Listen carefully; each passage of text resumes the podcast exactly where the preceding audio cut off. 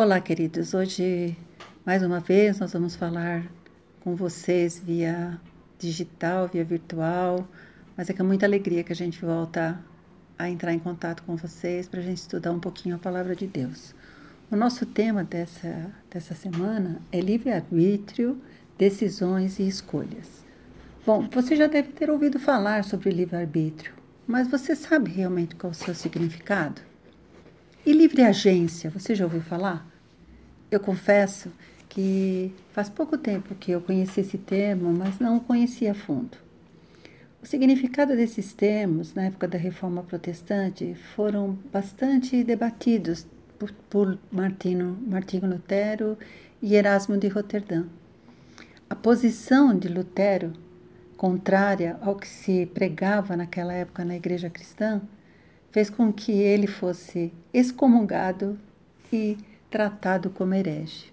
Como vê, o assunto é polêmico e precisa ser entendido à luz da palavra de Deus. Dentre as diferentes definições de livre-arbítrio, a gente encontra nos dicionários, na, nos aplicativos, que livre-arbítrio é a capacidade que o homem tem de fazer escolhas que podem ser ou não contrárias à sua natureza. Outra definição é a possibilidade de decidir, escolher em função da própria vontade, isento de qualquer condicionamento, motivo ou causa determinante. Outra definição diz que é vontade livre de escolha, decisões livres, capacidade de escolher de forma totalmente autônoma, o poder que o homem tem de escolher suas ações ou caminho a seguir. A palavra arbítrio vem de arbitrar, que também é a raiz de árbitro, que é uma palavra que nós usamos mais no nosso contexto diário. Todo mundo lembra do árbitro de futebol, por exemplo, que é aquele que está no campo para julgar o que está certo, o que está errado, o que foi falta, o que foi pênalti. Ou seja, livre-arbítrio é a capacidade do homem de avaliar se tomará ou não uma decisão contrária ou não à sua natureza. Por isso o termo livre juntamente com arbítrio, que reforça que a decisão pode ser tomada sem qualquer influência, até mesmo de Deus. Voltando ao exemplo do árbitro de futebol, se ele torcer para o time que está jogando, você acredita que ele arbitrará de forma livre, de forma totalmente neutra? Você consegue perceber que o único homem que teve realmente esse livre-arbítrio, essa, essa possibilidade de decidir, contrário ou não à sua natureza, foi Adão e Eva no jardim do Éden. Criado à imagem de Deus, em retidão e perfeita santidade, eles tinham a capacidade de não pecar e a capacidade de pecar. Eles tinham livre vontade, livre escolha. Por que podemos dizer isso? Podemos dizer isso baseado nos textos da palavra de Deus. Em Gênesis 1, 27, a palavra de Deus nos diz que criou, criou Deus o homem à sua imagem. A imagem de Deus o criou. Homem e mulher os criou. Em Salmo 8,5 diz assim: Tu o fizeste um pouco menor do que os seres celestiais e o coroaste de glória e de honra. Em Eclesiastes 7,29 diz o seguinte: Assim cheguei a esta conclusão. Deus fez os homens justos, a outra versão fala retos, ou seja, com inocência e santidade. Mas eles foram em busca de muitas intrigas. Antes da queda, o ser humano podia obedecer à vontade de Deus e lhe ser agradável por meio da sua própria justiça e santidade.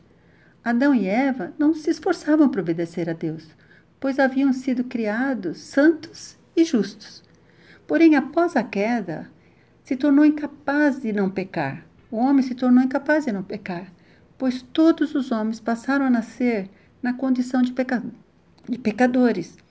Não há nenhum justo, nenhum homem neutro. Em Romanos 3,23 diz que todos pecaram e estão destituídos da glória de Deus.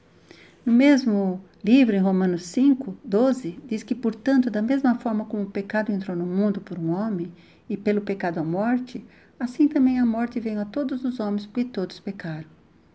Lá em Salmo 51, 5 diz que sei que sou pecador, Desde que nasci, sim, desde me concedeu minha mãe. É Davi falando, que ele tinha consciência que ele já nasceu em pecado. Em Romanos 3, 10, 11, diz: Como está escrito, não há nenhum justo, nenhum sequer. Não há ninguém que entenda, ninguém que busque a Deus. Portanto, após a queda, o homem ficou totalmente afastado de Deus. O homem se tornou inimigo de Deus, um potencial rival da vontade divina. O homem morreu espiritualmente e ficou sem condições de se aproximar de Deus. Na palavra de Deus, em Efésios 2:1, diz que vocês estavam mortos em suas transgressões e pecados. Isaías 59:2, mas as suas maldades separaram vocês do seu Deus. Os seus pecados esconderam de vocês o rosto dele, e por isso ele não os ouvirá. Em Gênesis 6,5 diz que o Senhor viu que a perversidade do homem tinha aumentado na terra e que toda inclinação dos pensamentos do seu coração era sempre somente para o mal. Em Jeremias 17,9 diz que o coração é o mais enganoso que qualquer outra coisa e sua doença é incurável. Quem é capaz de compreendê-lo? Em Mateus 15,19 diz o seguinte: que pois do coração saem os maus pensamentos, os homicídios, os adultérios, as imoralidades sexuais, os roubos, os falsos testemunhos e as calúnias. Ou seja, o homem passou a ser escravo do pecado. Seus pensamentos, seus pensamentos e ações estão permeados pelo pecado. O pecado habita o seu coração. Isso é confirmado lá em Romanos 3, 12 e 18. Todos se desviaram, tornaram-se juntamente inúteis, e não há ninguém que faça o bem, não há nenhum sequer. Suas gargantas são um túmulo aberto, com suas línguas enganam. Veneno de serpente está em seus lábios. Suas bocas estão cheias de maldição e amargura. Seus pés são ágeis para derramar sangue, ruína e desgraça marcam seus caminhos, e não conhecem o caminho da paz. Aos seus olhos, é inútil temer a Deus. Em João 8,34, Jesus responde dizendo o seguinte: Digo-lhes a verdade, todo aquele que vive em pecado é escravo do pecado. Portanto, o homem passa a ser totalmente escravizado pelo pecado. Como vemos, o livre-arbítrio ficou impossibilitado pelo pecado. O homem perde o livre-arbítrio após a queda. Ele não tem como fazer escolha diferente mais da sua natureza pecaminosa. Sua vontade não é totalmente livre. O pecado o escraviza e ele somente tem condições de fazer escolhas segundo a sua natureza pecaminosa. O pecado tirou o livre-arbítrio do homem, mas não tirou a livre agência. E o que é essa livre agência? A capacidade do homem fazer escolhas somente segundo a sua natureza, que no caso é a natureza decaída. Nas palavras de Paulo em Romanos 7, 18 20, diz que sei que nada de bom habita em mim, isto é, em minha carne, porque tenho o desejo de fazer o que é bom, mas não consigo realizá-lo. Pois o que faço não é o bem que desejo, mas o mal que eu não quero fazer, esse eu continuo fazendo. Ora, se faço o que não quero, já não sou eu quem o faz, mas o pecado que habita em mim. Todos os seres humanos são livres agentes, fazem escolhas de acordo com a sua natureza, de acordo com o seu coração. Em Jeremias 13, 23 diz o seguinte: Será que o etíope pode mudar a sua pele? Ou o leopardo as suas pintas? Assim também vocês são incapazes de fazer o bem, vocês que estão acostumados a praticar o mal. Não tem como mudar a essência. Não tem como mudar a essência do etíope, não tem como mudar a essência do leopardo, assim como não tem como mudar a essência do pecador. Um exemplo que pode nos ajudar a entender é de um carro desalinhado. Um carro desalinhado, ele puxa sempre para um lado e não se mantém reto, não se mantém na, na estrada, precisando da ação do motorista para realinhá-lo. O arbítrio do homem está como esse carro desalinhado com a vontade de Deus, e só Deus no volante para recolocá-lo de volta ao caminho certo, pois o arbítrio está preso, está escravizado ao pecado e não faz decisões livres.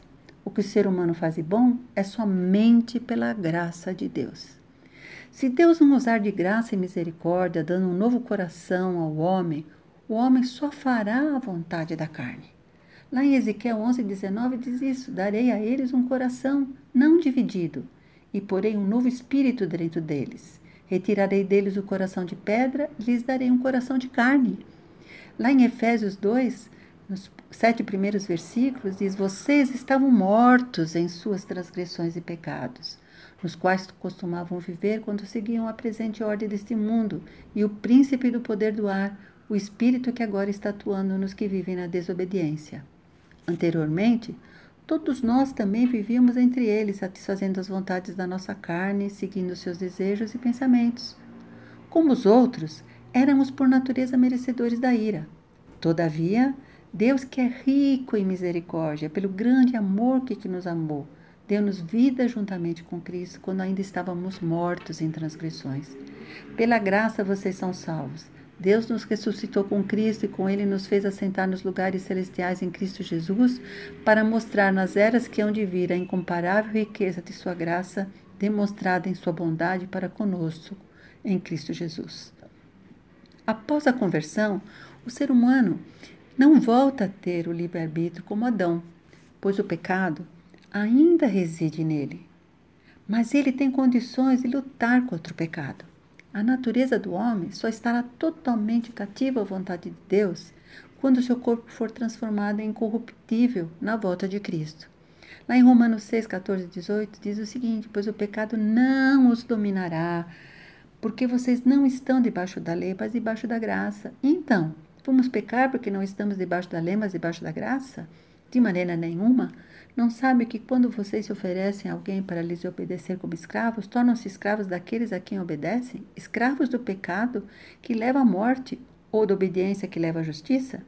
Mas graças a Deus, porque embora vocês tenham sido escravos do pecado, passaram a obedecer de coração a forma de ensino que lhes foi transmitida. Vocês foram libertados do pecado e tornaram-se agora escravos da justiça. Amém. Em 1 a Pedro 2,24 diz: Ele mesmo levou em seu corpo os nossos pecados sobre o madeiro, a fim de que morrêssemos para os pecados e vivêssemos para a justiça.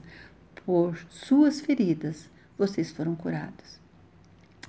Concluído então, a gente pode dizer que Adão e Eva tinham livre-arbítrio e livre agência. Podiam escolher pecar ou não pecar. Podiam escolher segundo sua natureza ou contrário à sua natureza. Após a queda, no entanto, o ser humano passou a nascer em pecado e somente com a possibilidade de escolher segundo a sua natureza pecaminosa. Ou seja, passou a ter apenas a livre agência e não ter condições por si mesmo de se voltar a Deus.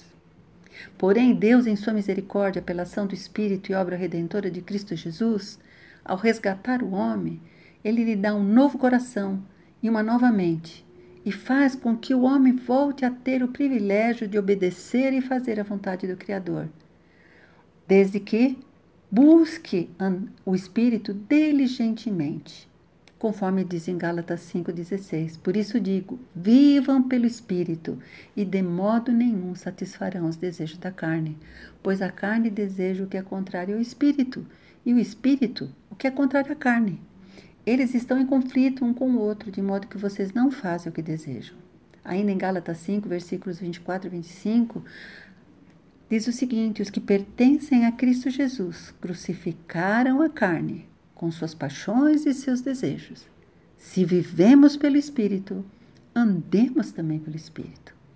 Portanto, irmãos, que assim seja, que nossas escolhas, as nossas decisões estejam sempre baseadas na ministração do Espírito Santo de Deus ao nosso coração, que agora é de carne, que se for que esse coração também se fortaleça fortaleça constantemente na palavra de Deus, a fim de obedecê-lo. Que vocês tenham uma ótima semana e que Deus continue a guardá-los e cuidá-los para a honra e glória do seu nome. Fiquem na paz. Um beijo.